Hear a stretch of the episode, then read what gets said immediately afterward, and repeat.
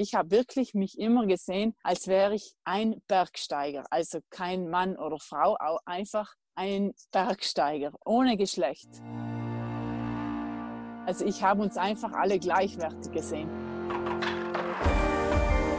Hallo bei den Bergfreundinnen, dem Podcast für alle Menschen, die die Berge lieben und in den letzten vier Wochen dem Podcast für die Menschen, die einmal im Monat menstruieren oder eben auch nicht, aber sich sehr für dieses Thema am Berg interessieren. Äh, ich stelle euch mal alle vor, Toni. Grüßt euch. Anna ist da. Genau, hallo. Und ich bin da, die Kathi. Alle da. Genau, wir haben jetzt die letzten drei Wochen schon sehr, sehr viel über die verschiedenen Tipps und Tricks von uns, von euch und von einer Gynäkologin gesprochen. Diese Woche steht jetzt unser Promi-Interview an und ich freue mich sehr für die Anna, denn sie durfte mit einer Person sprechen, mit der ich auch sehr gerne mal gesprochen hätte, nämlich Tamara Lunger. Voll gut. Ich habe Tamara Lunger auch schon mal getroffen, finde ich eine super Person, Profi-Bergsteigerin. Und natürlich hat Tamara Lunger auf eine Frage antworten können, auf die wir alle nicht so recht antworten können, weil klärt mich auf, wenn es anders ist, aber ich glaube, keine von uns war schon mal am K2 oder so. Nämlich auf die Frage aus der Community, die Eva gestellt hat. Ich gehöre zu den Glücklichen, die bei ihrer Periode am Berg keine Beeinträchtigungen haben. Darüber bin ich sehr froh. Aber ich hätte eine Frage an euch, beziehungsweise vielleicht könnt ihr die ja weitergeben und im Laufe eures Podcasts klären. Was mich nämlich interessieren würde, ist tatsächlich, wie das die Damen beim Höhenbergsteigen beziehungsweise bei Expeditionen machen, gerade wenn es sehr kalt ist, habe ich schon gehört, dass ja schon der Toilettengang oft ein Problem ist aufgrund der größten Kälte. Was macht man da, wenn man dann auch noch seine Tage hat? Genau, so ist es ja gern mal ganz oben auf den höchsten Bergen der Welt. Und da bin ich voll gespannt, was Tamara so als Profi-Bergsteigerin zu dem Thema zu sagen hat und wie sie damit umgeht. Aber sie war gar nicht so leicht zu kriegen, gell, Anna? Nee, das war jetzt echt großes Glück, dass das geklappt hat. Ich habe sie nämlich zwischen zwei großen Touren in ihrem Wohnmobil telefonisch erwischt. Was sie da gerade zurzeit genau macht, das erfahrt ihr gleich, hört ihr im Interview. Bisschen Background-Infos zu Tamara Lunge. Die ist in Südtirol aufgewachsen, 86er Jahrgang, und ähm, hat schon als Teenager das Alpinismusfeuer gefangen. Mit Skibergsteigen hat sie begonnen und war dann auch einige Jahre Teil des Nationalteams des italienischen. Dann hat sie aber eigentlich ziemlich früh mit Expeditionen losgelegt. So kam es dann, dass sie mit 23 Jahren die jüngste Frau, die je auf dem Lotse war, war. Den K2 hat sie auch bestiegen und sie sagt von sich einfach, sie fühlt sich auf diesen sehr, sehr hohen Bergen einfach zu Hause. Jetzt starten wir direkt ins Interview. Ich will noch eines sagen, lasst euch nicht irritieren vom Ausrüstungsgeklimper in der Umgebung. Sie wollte nämlich danach direkt los zum Klettern gehen, sondern lasst euch inspirieren. Tamara, schön, dass du Zeit gefunden hast, so wahnsinnig spontan ein Interview mit uns zu machen. Ja, gerne. Ist, ah, du bist im Bus, kann es sein? Ja, im Camper. Super. Wo steht der? In Valveni in, im Austertal. Ich habe gehört, du bist total unterwegs. Was machst du denn gerade? Ich bin gerade in meiner Tour. Ich habe sie Tamara Tour Italia genannt. Mhm. Der Aufhänger der Geschichte ist eigentlich, dass ich den höchsten Berg von jeder Region besteige. Bin ich gerade vorgestern vom Mont Blanc runter und jetzt fehlen mir noch drei Berge und jetzt sind eben die höchsten Berge noch dran. Okay. Nach dem Mont Blanc natürlich. Ja. Welche kommen also noch? Also jetzt kommt noch Punta Nordend, der höchste von Piemont, dann Pizzo Support, der höchste von der Lombardei und dann noch der Ortler, äh, der höchste von meiner Heimat Südtirol. Und die Tour d'Italia, wie lange dauert die? Ja, also ich bin am Weg seit dem 1. Juli. Wenn du seit Juli unterwegs bist, heißt es, du hattest im Laufe dieser Zeit auch manchmal deine Tage. Ja. Ja. Wie integrierst du die Menstruation in deine Tourenplanung? Spielt die eine Rolle? Na, also ich versuche sie so gut wie möglich anzunehmen, weil ich glaube, das hat auch sehr viel damit zu tun, wie sehr man seine Weiblichkeit annimmt. Und ich muss wirklich sagen, dass ich sehr viele Probleme mit meiner Weiblichkeit hatte. Weil irgendwie wollte ich keine, ich bin zwar eine Frau, aber eine Frau war für mich immer das Bild von Schwäche, von, ja, eigentlich nichts so Gutes im Vergleich zum Mann. Mhm. Keine Ahnung, woher das kommt, aber halt für mich war das immer eher eine, eine Schwäche. Und was das Interessante ist, fast immer bei jeder Expedition hatte ich am Gipfeltag meine Tage oder ist meine Menstruation gekommen. Und wahrscheinlich hat das auch damit zu tun, weil die kommt dann nicht regelmäßig. Mhm. Das ist auch ganz interessant, als wollte sie mich darauf hinweisen, dass ich eine Frau bin. Mhm. also sehr, sehr interessant. Ich glaube, das hat auch sehr viel mit dem Kopf und mit der Einstellung zu tun. Und es war für mich eher immer so ein Fluch. Jetzt gehe ich zum Gipfel und dann wird wieder meine Menstruation kommen. Also immer so ein, ah, scheiße. Und ich habe gedacht, vielleicht muss ich das ein bisschen anders nehmen und anders sehen. Vielleicht muss ich es einfach annehmen und dankbar sein für diese Sensibilität, die man auch während dieser Tage hat als Frau. Das heißt, welche Extrasensibilität spürst du da für dich ganz konkret? Ich spüre schon, dass ich in diesen Tagen viel sensibler bin. Das kann auch etwas Negatives sein, weil auf der Höhe, muss ich sagen, ist man schon generell sehr sensibel. Also alles Positive ist unglaublich schön und unglaublich extrem schön und alles Negative ist extrem negativ. Es steigt alles exponentiell an. Deswegen kann diese erhöhte Sensibilität natürlich auch Weinen bedeuten. Ja, einfach, dass es einem gar nicht gut geht. Aber ich glaube, in Summe ist es sehr positiv, weil man ja auf dieser Höhe sehr auf sich achten soll und auf seine innere Stimme achten soll. Wo ist mein Limit? Wie weit kann ich gehen? Wann ist, kommt der Zeitpunkt, wo ich umdrehen soll? Und äh, ich glaube, das spürt man noch viel intensiver. Mhm. Hattest du dann auch in deinen Expeditionsteams bisher immer die Möglichkeit, das zu thematisieren und musstest auch kein Geheimnis daraus machen, wie es dir geht? Ja, ich mache daraus nie ein Geheimnis, weil es ist nur was Normales. Also wenn man in eine Expedition geht, dann ist sowieso alles ganz normal. Man redet sehr viel über den Stuhlgang. Wie ist der Stuhlgang? Weil das ist ja ausschlaggebend, wie es einem geht. Auch, ja, allgemein, die ganzen Sachen werden thematisiert, die eigentlich zu Hause nicht so an der Tagesordnung stehen, würde ich mal sagen. Aber das ist ja nur ein, alles ein Bedürfnis, ein normales Bedürfnis des Menschen und deswegen sehe ich da auch nichts Negatives darin, warum man nicht darüber sprechen sollte. Ja, das ist Grundlage ja. eigentlich. Genau, ist auch passiert, dass ich zum Beispiel, ich war auf fünf, äh, über 5000 und ich habe meine Tage bekommen. Es ging mir so schlecht, als wäre ich krank. Also wirklich so schlecht da war ich am Nanga Parbat, dann habe ich zum Simone gesagt, na Simone, ich kann so nicht weiter, ich muss absteigen, weil ich fühle mich wirklich, als wäre ich krank. Und dann hat er gesagt, ja, ja, kein Problem. Dann sind wir abgestiegen, zwei Tage unten mit der Bettflasche auf dem Bauch. Vielleicht braucht man da auch die Teamkollegen, die einen in dieser Situation unterstützen, weil jemand anderes würde vielleicht sagen, na, der Plan ist jetzt so, wir müssen weiter rauf. Und ich glaube, wenn man da die richtigen Menschen an seiner Seite hat, die das äh, nachvollziehen können und verstehen, dann hat man da auch keine Probleme. Das heißt, wenn ich dich richtig verstehe, ist es nicht so, dass du in deiner Expeditions- oder Tourenplanung den Zyklus berücksichtigst, sondern fast eher der Zyklus berücksichtigt deine Planung und, ja. Und du kriegst vielleicht auch eher in dieser Verbindung von emotionaler und sportlicher Extremsituation, richtet der sich dann immer so ein, dass am Gipfeltag ein neuer Zyklus beginnt. Ja, es war schon sehr, sehr viele Male so. Wirklich erstaunlich. Spannend, ja. Kennst du auch Phasen, wovon andere Profisportlerinnen berichten, dass sich der Eisprung schon sowieso einstellt und man den Zyklus gewissermaßen verliert aufgrund zu viel Trainings? Ja, also ich habe schon davon gehört, dass viele auch, vor allem Mädels, die sehr mager sind, dass die keine Menstruation mehr haben. Mir persönlich ist das eigentlich nie passiert, aber in der Expedition wird sie schon total über den Haufen geworfen. Also da nach der Expedition dauert es vielleicht eineinhalb Monate, dann stellt sich das wieder ein. Hast du mal überlegt, aus praktischen Gründen die Pille zu nehmen, damit du in der Hand hast, wann du deine Tage kriegst und wann nicht? Ja, ich habe das mal versucht mit diesem Ring.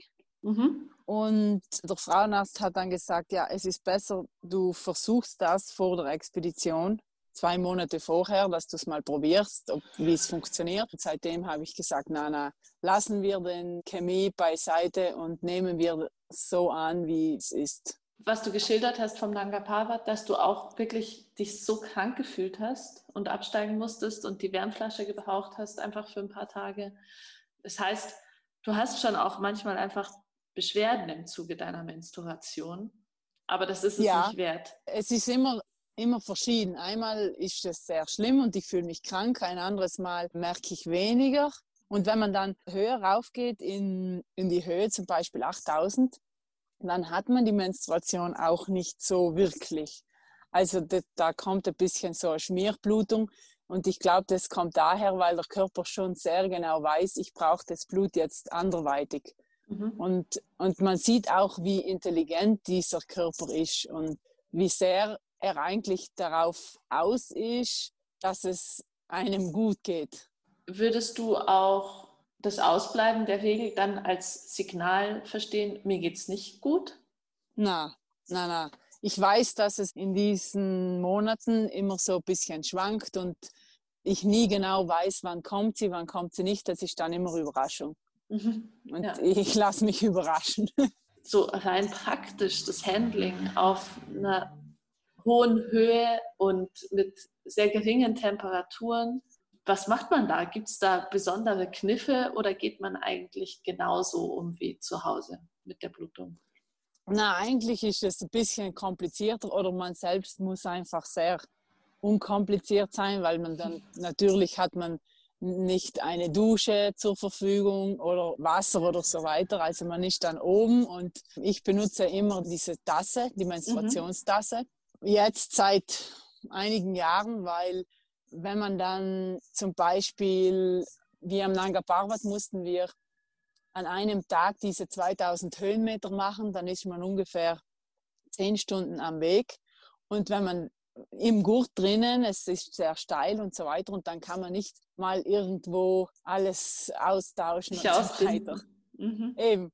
Deswegen, ja, das ist schon ein bisschen komplizierter und manchmal passiert es auch, dass man dann wirklich die ganze Hose voller Blut hat oder so.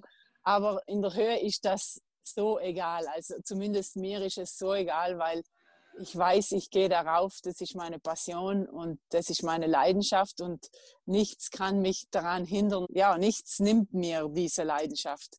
Und es ist ja nicht nur das, es ist auch zum Beispiel wie geht man aufs Klo? Zum Beispiel, wenn man in der Nacht bieseln muss, dann einmal ist mir passiert, dass ich wirklich, da war die Flasche irgendwie defekt und dann hatte ich alles im Schlafsack und dann war meine Unterhose, meine lange Unterhose, alles war nass.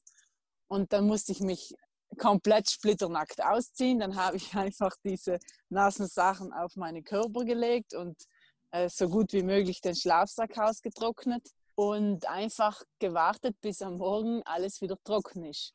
Man muss wirklich unkompliziert sein. Und äh, ich glaube, das Mindset spielt eine große Rolle, weil wenn ich da nervös werde und in Panik gehe oder sage, ja, und jetzt, äh, was soll ich jetzt machen und ich habe nichts mehr anderes dabei anzuziehen. Aber mir gefällt es auch ein Stück weit, weil ich denke, was haben die Menschen früher gemacht? Wir sind jetzt immer mehr verwöhnt und bei jeder Kleinigkeit äh, kommen wir aus unserem Gleichgewicht und ich möchte auch so leben, dass mich so wenig wie möglich aus meinem Gleichgewicht bringt. Heißt es, dass du diese Unkompliziertheit von unterwegs auch so in den Alltag daheim irgendwie hast mitnehmen können? Wirst du mit so Körperlichkeit immer unkomplizierter? Ja, also ich glaube schon. Ich sehe das dann immer als Training. Also ich sage mir, okay, das ist mein Lebenstraining und das lernt mich jetzt, dass ich einfach gelassener bleibe und es geht hier nicht um Leben und Tod. Deswegen, ich gebe dem nur die, diese Wichtigkeit, die, die es in diesem Moment hat und es ist eigentlich wenig ausschlaggebend. Je mehr man aus seiner Komfortzone rausgeht, je mehr man Situationen dieser Art übersteht und sieht, dass es eigentlich kein Problem ist, desto stärker wird man, desto unkomplizierter wird man und desto gelassener bleibt man allgemein. Und in dem Sinne ist dann auch die offene Kommunikation wahrscheinlich einfach kein Problem mehr. Na, das glaube ich bei mir schon von Anfang an nicht, weil man muss ja dann zum Beispiel denken, beim Nanga Parbat waren wir zu viert in einem Drei-Mann-Zelt, also drei Männer und ich. Ich war mittendrin. Dann muss man in der Nacht aufstehen zum Pinkeln und wir hatten eine Flasche, die jeder benutzt hat zum Pinkeln. Bei mir geht es natürlich alles viel komplizierter und langsamer und ich muss mich dann die Knie stellen und dann muss ich den Daunenanzug runter und dann die lange Unterhose runter und dann die Unterhose runter, dann mit der Stirnlampe unten ranleuchten, dass ich ja nichts daneben mache. Und der Geruch ist ja extrem in dieser Höhe. Also es ist nicht, dass der fast weiß ist, der Urin. Man muss ja in dieser Höhe, man müsste auch sehr, sehr, sehr viel trinken, bis zu acht Liter am Tag. Am Abend oder am Nachmittag schaue ich immer, dass ich weniger trinke, damit ich nicht die ganze Nacht dann aufs Klo muss. Und somit ist man dann mittendrin zwischen drei Männern und man muss pinkeln und der Geruch ist echt intensiv. Aber da wächst man rein oder für mich war das nie wirklich ein Problem, weil ich denke, das sind nur ganz normale Dinge, die, die der Mensch so, ja, so hat. Einfach. Es gehört dazu. Genau. Vor, vor, allem, wenn man sich draußen bewegt, wird einem sowas ja auch immer noch mal klarer, wie die Normalität von Körper. Genau. Dafür soll man sich wirklich nicht schämen, denke ich mir. Ja.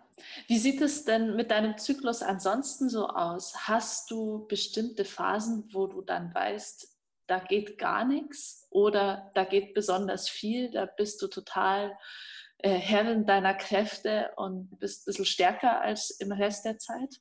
Also stärker nie. Mhm. So am zweiten Tag habe ich eigentlich immer am meisten Schmerzen und da, wenn ich mich ein bisschen bewege, geht es eigentlich auch mit meinen Schmerzen besser. Und ich kann auch nicht sagen, dass ich wirklich so Einbußen, große Einbußen in meiner Leistungsfähigkeit habe. Na. Und in der Rest der Zeit des Zyklus, also jetzt abgesehen von der Menstruation, viele Frauen sagen ja, sie würden ihren Eisprung ganz konkret merken und befinden sich dann immer in ähnlicher Stimmung. Ja, ich spüre den Eisprung schon, aber und vielleicht bin ich auch dort ein klein wenig sensibler, aber jetzt nicht großartige Veränderungen oder so. Mhm. Na, was mich dann immer ein bisschen stört, ist diese Blähungen, wenn ich während der Menstruation die ersten drei Tage bin ich immer ziemlich aufgebläht. Und ich habe sie einfach auch fünf, sechs, sieben Tage. Mhm. Und das ist dann schon ein bisschen ja. lange. Dann ist es auch okay, wenn es mal wieder anderthalb Monate dauert. Ja, genau. Hast du irgendwelche ganz heißen Tipps für unsere Hörerinnen für die Menstruation auf Tour? Gibt es was, was du uns mitgeben möchtest? Also das Beste, was ich herausgefunden habe, ist die Menstruationstasse, weil man braucht sich wirklich keine Gedanken machen. Und normalerweise ist meine Blutung circa so ein, eine Menstruationstasse pro Tag und mhm. auch wenn ich unterwegs bin. Mhm. Und das ist auch gar nicht so kompliziert, weil, weil man meint dann, okay, ich brauche dann ein Wasser, um die Menstruationstasse auszuspülen und so weiter. Aber eigentlich ist das gar kein Problem. Man leert sie einfach aus und man pieselt sie sauber und dann wieder rein und weiter geht's. Das ist wirklich ein sehr konkreter, heißer Tipp. Perfekt. Ja, ja.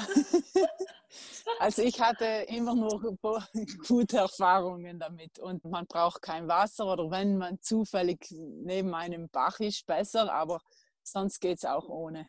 Das ist sehr spannend. Ja, eben, es ist auch spannend für mich, weil ich ja man redet jetzt nicht so viel darüber, aber zum Beispiel äh, meine Freundin, die mich auch äh, ein bisschen begleitet hat, die hat ihre Tage immer nur zwei Tage.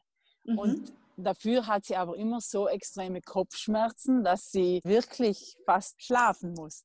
Mhm. Und, und das ist dann, ja, sehr interessant, wie jeder Körper anders ist und anders reagiert. Und ja, wir sind alles Unikums und alles schön, schön, schön. Ah, und noch was. Ich möchte ja. noch was loswerden. Ja, ich wünsche mir vor allem für mich, aber auch für alle anderen Mädels, dass sie stolz sind auf ihre Weiblichkeit, das einfach voll ausleben, weil ich denke, wenn wir in dieser weiblichen Energie sind, unsere Sensibilität ausleben, dann haben wir auch irgendwo einen Gang mehr als ein Mann, weil Das sagst du auch in diesem Kontext, dass früher dein Begriff von Weiblichkeit schon auch sehr von, von einem Defizitgedanken geprägt war, oder? Das ja, genau. das Schwache, das Zögerliche vielleicht? Genau. Wie würdest du das jetzt zusammenfassen? Was ist Weiblichkeit? Weiblichkeit, denke ich, ist einfach diese, das Gespürige und dass man einfach, dass man irgendetwas mehr hat als der Mann, dass man für sich nutzen kann im Positiven, um einfach jetzt in meinem Falle auch ähm, in Sicherheit zu sein. Weil wenn ich da immer ans Limit gehe und immer das mit Aggressivität abschließen will oder ich muss darauf oder so weiter, dann, dann ist das immer das Erzwingen und das geht nicht gut. Auch wenn ich vielleicht im Inneren ganz tief drinnen spüre, jetzt sollte ich da lieber mal einen Gang zurückschalten. Ja, ich finde es einfach schade, weil ich glaube, wir Frauen haben mindestens das gleiche Potenzial wie ein Mann. Aber wir müssen es so denken weil ich bin aufgewachsen mit zwei Schwestern und bei uns gab es nie die Diskussion, das ist was für, für Buben, das ist was für Mädchen. Also wir haben auch alles genauso gemacht wie eigentlich die Jungs und wir haben uns immer geprügelt jeden Tag und auch in der Schule immer geprügelt und ich habe nie irgendwie gespürt, als wäre ich irgendwas Schlechteres oder als wäre ich einem Jungen nicht gewachsen oder, ja, oder als wäre ich schwächer. Und ich glaube, dieses Aufwachsen in diesem Mindset hat mir sehr geholfen, dass ich auch in den hohen Bergen nie gespürt oder geglaubt habe, okay, ich kann nicht so viel Gewicht tragen, ich kann nicht diese Entscheidungen treffen, ich kann nicht diese Verantwortung übernehmen. Ich habe wirklich mich immer gesehen, als wäre ich ein Bergsteiger, also kein Mann oder Frau, einfach ein Bergsteiger ohne Geschlecht. Also ich habe uns einfach alle gleichwertig gesehen. Und die Männer haben mich auch als solches angenommen. Ich denke, auch für zukünftige Mütter oder Väter, sie sollten einfach schauen, dass sie ein Mädchen nicht so erziehen, dass sie vielleicht glaubt, sie sei schwächer oder sie dürfe gewisse Sachen nicht machen oder das ist was für Jungs, weil äh, somit könnte man wirklich auch einem Mädchen irgendwas verbauen in, mhm. in der Zukunft. Mhm denke, im Grunde ist es für alle Geschlechter wichtig, dass so dieses strenge Stereotyp und vor allem eine Erziehung, die darauf basiert, wahnsinnig limitierend sein kann ja. und, und ja. das Fundament für große Probleme. Die dann als irgendwann, wenn man dann draufkommt, so mit 20, 25, 35, je nachdem, wie schnell jemand ist, muss man das wieder mit viel, viel, viel Energie aufarbeiten. Ja. Genau. Es war schön, dass du das noch gesagt hast und uns noch mitgegeben hast. Na, das freut mich wirklich, weil eigentlich sind das alles so banale Sachen, aber sie sind eigentlich so wichtig. Sie sind zwar normal, aber wir schenken ihnen vielleicht wenig Wichtigkeit oder wollen es tabuisieren oder keine Ahnung. Aber ich glaube, man sollte alles schätzen ja, und mit Würde annehmen. Und bevor das geht, ist eben einfach die aufmerksame Wahrnehmung nötig und dass man sich mal genau. anschaut und mhm. sich auch genau. wirklich fragt, wie geht es mir denn hier mhm. und da? Ja. Tamara, ich hoffe, es geht dir gut auf deiner es Tour. Es geht mir sehr gut. Sehr ja, schön. Danke. danke. und so soll es auch weiterhin sein. Ja, danke. Vielen Dank. Hat mich sehr gefreut. Dann wünsche ich allen alles Gute und ein schönes Leben und vielleicht sehen wir uns irgendwann auf irgendeinem Berg. Möglicherweise. Genau. Vielen Dank, Hanna. Mhm. Tschüss. Danke Ciao. Wie ihr vielleicht gehört habt, war ich im Interview total beseelt von dem, was Tamara so gesagt hat und davon, sie ein bisschen telefonisch kennenzulernen. Was ich hervorheben möchte, ist einfach dieser Aspekt davon, dass man mal aufhören kann, sich zu schämen. Das finde ich eine total wichtige Ergänzung noch für unser Thema. Auf jeden Fall. Und wir freuen uns natürlich wie immer über euer Feedback zu unseren vergangenen Themen Selbsteinschätzung, Beziehung am Berg und auch dem, wo wir jetzt gerade immer noch drin stecken, Menstruation. Aber wir gucken natürlich schon in die Zukunft und unser nächstes Thema wird das Thema Nachhaltigkeit sein. Wie wir uns in der Bergzeit nachhaltig im ökologischen, aber auch im persönlichen Sinne verhalten können Und wenn ihr dazu ein bisschen Input habt, dann schickt uns gerne eine Sprachnachricht an die 0151 12 19 4 mal die 5 und noch ein paar grundsätzliche Infos. Bergfreundinnen ist ein Podcast von Bayern 2, der in Zusammenarbeit mit den Munich Mountain Girls entstanden ist. Die findet ihr auf Instagram und Facebook. Schaut doch mal vorbei. Wir freuen uns auf jeden Fall auf die nächsten Folgen, auf die nächsten Themen, auf euer Feedback und wünschen euch eine schöne Zeit draußen am Berg und ja, bleibt gesund. Bis dahin. Tschaußen. Ciao.